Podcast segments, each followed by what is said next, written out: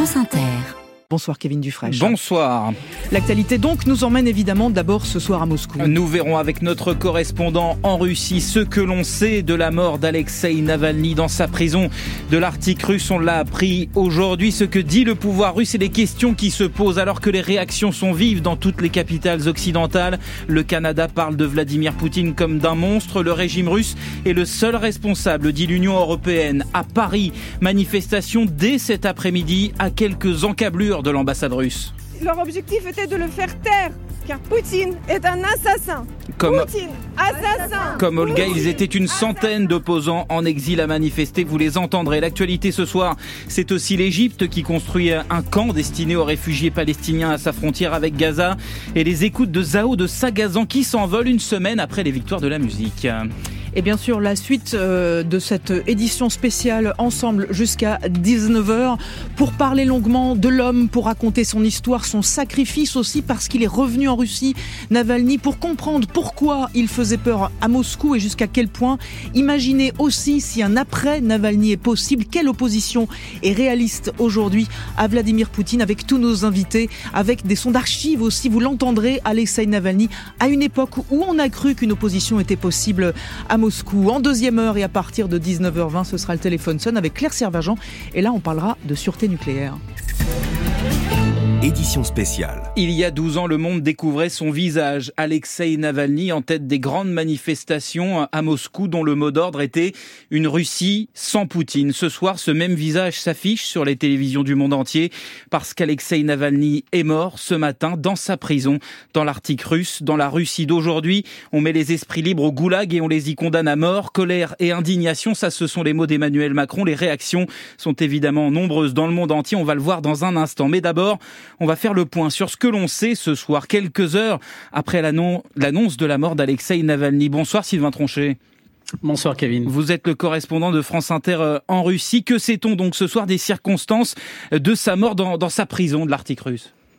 Alors il y a la version officielle, celle des services pénitentiaires de la région de Yamali-Nenetsi. Alexei Navalny se serait senti mal lors d'une promenade aujourd'hui. Il aurait immédiatement perdu connaissance malgré l'arrivée rapide des secours et une tentative de réanimation. Ils n'ont pu que constater la mort de l'opposant dont la cause n'est pas connue à cette heure. Il y a ce qu'on ne sait pas. On ne sait pas, par exemple, quel était l'état de santé d'Alexei Navalny. Les dernières images que l'on a de lui datent d'hier lors d'une liaison avec un tribunal, il est souriant, il plaisante, mais il est aussi très amaigri, le teint blafard. Et puis il y a ce que l'on sait, à savoir que les conditions de détention qu'il devait supporter dans cette colonie pénitentiaire à Karp sont très dures, déjà en temps normal, mais qu'elles étaient encore plus dures pour lui. Sur trois ans de détention, il a passé 300 jours au Chizo, le mitard russe, à dormir sur une paillasse en béton, dans le froid, mal nourri. Il n'avait pas le droit de recevoir des colis, ne voyait que peu ses avocats ces derniers temps des conditions de détention épuisantes qui, pour ses partisans, sont forcément liées à son décès que beaucoup redoutaient,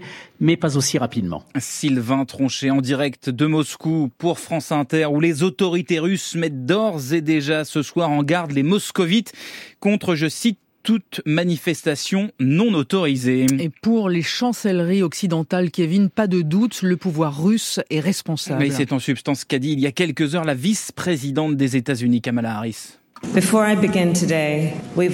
Avant de commencer, nous avons tous reçu cette information de la mort d'Alexei Navalny en Russie. C'est bien sûr une terrible nouvelle, nous travaillons à la confirmer. Mes prières vont à sa famille, notamment sa femme, Yulia, qui est avec nous aujourd'hui. Et si cette mort est confirmée, ce sera un signe supplémentaire de la brutalité de Vladimir Poutine. Voilà Kamala Harris euh, en Allemagne cet après-midi. Une immense tragédie pour le peuple russe. Ça, c'est la réaction du Premier ministre britannique Rishi Sunak quand le Premier ministre canadien Justin Trudeau estime, je cite, que cela rappelle au monde entier que Poutine est un monstre. Réaction nombreuse aussi des pays de l'Union européenne. Pierre Benazé est à Bruxelles. L'Union européenne tient le régime russe pour seul responsable de la mort tragique d'Alexei Navalny, affirme le président du Conseil européen Charles Michel. Selon la présidente de la Commission européenne, Ursula von der Leyen, la mort de l'opposant rappelle la réalité du régime russe et le chancelier allemand Olaf Scholz abonde. Nous savons désormais parfaitement de quel type de régime il s'agit. Celui qui critique, qui s'engage pour la démocratie doit craindre pour sa sécurité et sa vie. Et c'est quelque chose de tout à fait terrible c'est aussi un signe de la manière dont la Russie a changé. Les évolutions prometteuses qui allaient dans le sens de la démocratie sont malheureusement déjà loin derrière nous. Depuis longtemps, ce n'est plus une démocratie. Cette condamnation sans appel du régime russe revient dans toutes les réactions qui pleuvent à travers l'Europe. Le président letton estime qu'Alexei Navalny a été, je cite, brutalement assassiné par le Kremlin. Le ministre polonais des Affaires étrangères y voit la responsabilité personnelle de Vladimir Poutine, ce qui est aussi la position du chef de la diplomatie européenne, Joseph Borrell. Pour le Premier ministre belge, sa mort souligne les raisons pour lesquelles l'Europe va continuer à soutenir l'Ukraine. Pierre Benazet, France Inter Les accusations occidentales sont absolument inacceptables. Voilà pour la première réponse du côté du Kremlin ce soir par la voix de Dmitri Peskov, porte-parole de Vladimir Poutine. L'une des images qui restera de cette journée, c'est la prise de parole de Yulia Navalnaya, la femme de l'opposant russe qui a pris la parole à Munich à la conférence internationale sur la sécurité dont elle est l'invitée. Je voudrais que Poutine et ses amis sachent qu'ils seront punis pour ce qu'ils ont fait à mon mari, a-t-elle lancé avant d'être longuement applaudie dit par l'Assemblée. De la colère et de la tristesse. Il y en avait aussi cet après-midi chez les opposants russes en exil en France. Certains ont voulu manifester sous les fenêtres de l'ambassade de Russie dans le 16e arrondissement de Paris. Vous y étiez, Timur Osturk, bonsoir. Bonsoir, Kevin. Mais ils n'ont pas été autorisés à le faire. Oui, une vingtaine d'opposants tentent de se rassembler devant l'ambassade de Russie, mais la police les écarte rapidement. Je veux exprimer ma peine au gouvernement. Ils ont tué le leader de l'opposition dans mon pays. Vous comprenez ce que je ressens? Ils sont finalement une centaine à se regrouper un peu plus loin. Pour Zalina, la mort d'Alexei Navalny est un coup terrible porté à l'opposition. Pour toutes les Russes intégres, c'est vraiment un cauchemar pour nous. Difficile de parler. Toutes les autres opposants qui sont en prison, ils sont en grand danger. La fenêtre pour la possibilité de faire la démocratie en Russie, il est encore plus petite. Au milieu de la foule, Olga Prokopieva, dirigeante du groupe Russie Liberté, prend la parole. Leur objectif a été atteint de le tuer, mais il n'a pas été atteint de tuer notre espoir. Notre espoir va perdurer et nous allons continuer à nous battre pour une Russie démocratique et pacifique. Ensemble, ces Russes exilés, très jeunes pour la plupart, se font la promesse de ne pas oublier Alexei Navalny et de ne pas pardonner le régime de Vladimir Poutine.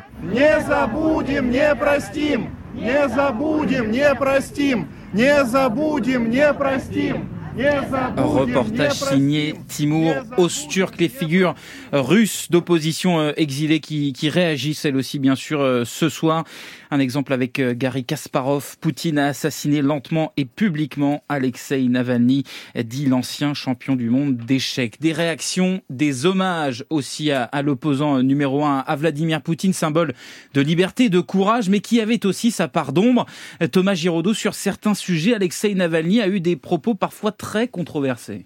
En 2007, dans un clip pour le mouvement de libération nationale russe qu'il vient de fonder, on voit Alexei Navalny en blouse blanche dans un cabinet de dentiste. Des images de migrants apparaissent à l'écran, entrecoupées de radios de caries dentaires. Dans ces cas-là, dit-il face caméra, je recommande une désinfection complète. Tout ce qui se trouve sur notre chemin doit être éliminé par la déportation. S'ensuit un montage avec des personnes d'Asie centrale attendant l'aéroport, puis un avion qui décolle. Navalny, par la voix d'un de ses conseillers, assurera des années plus tard qu'il regrette d'avoir fait cette vidéo. Dans une autre, toujours pour son mouvement nationaliste, il compare la minorité tchétchène à des cafards et milite pour le port d'armes afin de s'en débarrasser. Des clips qui datent de la fin des années 2000 quand Navalny se définit comme national-démocrate, participe chaque année à une marche regroupant les nationalistes russes avant de changer de discours à partir de 2011, année durant laquelle il crée la fondation anticorruption et concentre ses attaques sur le Kremlin. Mais Alexei Navalny garde certaines de ses positions conservatrices. En 2013, il fait de la lutte contre l'immigration illégale son thème de campagne pour les élections municipales à Moscou, qu'il perd. Il propose un système de visa pour les habitants des pays de l'ex-URSS, Ouzbékistan, Tadjikistan, candidats à l'entrée en Russie. Thomas Giraudot de la rédaction internationale de Radio France France Inter est en édition spéciale jusqu'à 19h hein, après la mort d'Alexei Navalny. On y revient dans quelques minutes, Fabienne, avec vos invités. C'est dans ce contexte que Volodymyr Zelensky arrive ce soir à Paris. Le président ukrainien était euh, à Berlin plutôt, où il a signé un accord bilatéral de sécurité, le même genre de texte euh, que l'accord qu'il doit conclure ce soir avec Emmanuel Macron. On y revient dans le journal de 19h. Emmanuel Macron qui euh, recevait par ailleurs ce matin le roi Abdallah II de Jordanie. Pour évoquer la guerre au Proche-Orient, rappelant que sa priorité absolue était d'obtenir un accord sur un cessez-le-feu à Gaza. Le président de la République a également affirmé, je cite, que la reconnaissance d'un État palestinien n'est pas un tabou pour la France. À propos de Rafah, Emmanuel Macron dit craindre un désastre humanitaire sans précédent en cas d'offensive de l'armée israélienne sur cette ville où se massent un million et demi de Palestiniens à la frontière avec l'Égypte qui se prépare d'ailleurs à un éventuel afflux de réfugiés gazaouis en construisant un camp dans le désert du Sinaï. Omar Waman. Les images satellites montrent une vaste zone rasée au bulldozer et des grues en pleine action. Elles confirment les informations de la Sinai Foundation for Human Rights, une ONG égyptienne selon laquelle des travaux sont bien en cours pour la construction de cinq complexes d'habitation. Asni Abidi est spécialiste du monde arabe. L'Égypte euh, se prépare euh, d'une manière sérieuse et continue un déplacement important de la population de Gaza. Des chantiers sont présents, mais ces chantiers sont loin de répondre aux besoins des, Palestiniens fuyant la guerre depuis Gaza. Officiellement, l'Égypte nie se préparer à accueillir des dizaines de milliers de Gazaouis, mais officieusement, elle aurait bien donné son accord en échange d'une contrepartie financière pour éponger la dette qui l'étrangle le calcul de présidence ici, c'est de pouvoir bénéficier d'une manne financière importante de la part des États du Golfe euh, et d'une aide aussi de la part des bailleurs de fonds pour l'aider à s'affranchir d'une grande crise économique. Si des Palestiniens devaient être massivement accueillis sur le sol égyptien, ils ne seraient pas les premiers déplacés. L'Égypte est depuis des années la terre d'accueil de millions de réfugiés fuyant les guerres au Soudan, en Syrie au Yémen. Omar Waman de la rédaction internationale de Radio France. Au Sénégal, Macky Sall s'engage ce soir à organiser la présidentielle dans les meilleurs délais après que le Conseil constitutionnel a invalidé le report de l'élection voulue par le président en exercice qui n'a pas le droit de se représenter. Un report qui a provoqué des manifestations et des tensions à Dakar ces derniers jours. En ski, il ne remportera pas la Coupe du Monde descente cette saison. Non, Cyprien Sarrazin est forfait pour l'avant-dernière manche de la saison demain en Norvège. Il s'est blessé aujourd'hui à, l'entraînement. Le Français qui s'est imposé trois fois en descente cette année. En football, ce soir, c'est le début de la 22e journée de Ligue 1. Lyon va essayer d'enchaîner une troisième victoire d'affilée en, en, championnat pour continuer de s'éloigner de la zone rouge. L'OL reçoit Nice à 21h. Enfin, place à notre rendez-vous musical du vendredi. On s'intéresse aux artistes, aux titres les plus écoutés du moment. Notre spécialiste musique, c'est vous, Mathieu Culon. Bonsoir. Bonsoir. Et ce soir, vous nous parlez de ce qu'on peut appeler un, effet victoire de la musique. La cérémonie, c'était vendredi dernier. Ça n'est jamais garanti, mais là, c'est bien réel. Hein. Oui, la tornade Zao de Sagazan a soufflé sur les victoires de la musique avec quatre récompenses. Révélation féminine, chanson de l'année, album de l'année et révélation scène. C'est un palmarès exceptionnel. Effet immédiat, la chanteuse de Saint-Nazaire remonte dans le top album où elle passe de la 12e à la 3e place. Et sur les plateformes, l'effet est encore plus impressionnant. Les streams de ses chansons explosent sur Spotify. Augmentation de 648% par par exemple pour le titre La Fontaine de Sang. Quant à ce titre, la, Symphonie des éclairs, il augmente lui de 344%. Il Voilà Zao Sagazan qui surfe sur son palmarès aux victoires. Sur la semaine passée, les streams de Zao sur Spotify augmentent de 58% au niveau mondial. Sur un mois, elle est première en France, deuxième en Belgique, mais aussi sixième aux États-Unis ou encore neuvième en Angleterre. Et Mathieu, il y a un autre gagnant de ces victoires qui est au top euh, ce soir, mais lui, c'est un habitué. Hein. Oui, Gazo qui repart avec la victoire de l'artiste masculin Execo avec Vianney. Gazo que l'on retrouve avec sept titres différents dans le top 50 Spotify, alors qu'il n'a sorti aucun album depuis depuis un an et demi. Le, le rappeur qui ne quitte plus le top album, notamment avec ce disque KMT où l'on retrouve ce titre qui a été écouté plus de 95 millions de fois sur la plateforme d'écoute suédoise. Jusqu'à ce que j'ai plus mal, je me resserre et je bois, tous mes sentiments je Mathieu Culeron et les fleurs, c'est le nom donc de ce titre de Gazo avec Tiakola. Et merci beaucoup Kevin Dufresne. 18-20 spécial après la mort d'Alexei Navalny, ce sera juste après l'œil sur le ciel.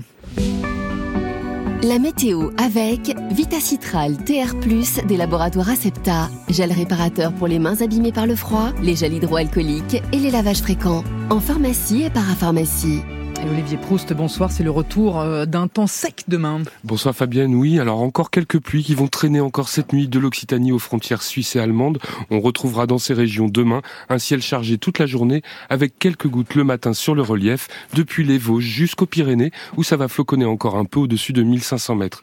Plus à l'ouest et sur le nord, les hautes pressions reprennent la main et les brouillards et les grisailles seront très fréquentes. Des plaines du sud-ouest au sud de la Bretagne, plus éparses du bassin parisien à la Belgique. De belles éclaircies se développeront ensuite en journée, mais l'ambiance restera très nuageuse sur le Cotentin, la Pointe-Bretagne et au nord de la Seine. Et du golfe du Lion aux Alpes et à la Corse, la journée finira par être largement ensoleillée avec le retour d'un Mistral et d'une tramontane modérée. Et toujours euh, la douceur de mise. Alors la nuit prochaine sera un peu plus fraîche, hein, forcément avec la nuit record euh, euh, précédente, mais il y aura quand même 4 à 10 degrés demain matin au lever du jour et la douceur restera marquée en journée, 13 à 18 degrés partout jusqu'à 20 à Montpellier.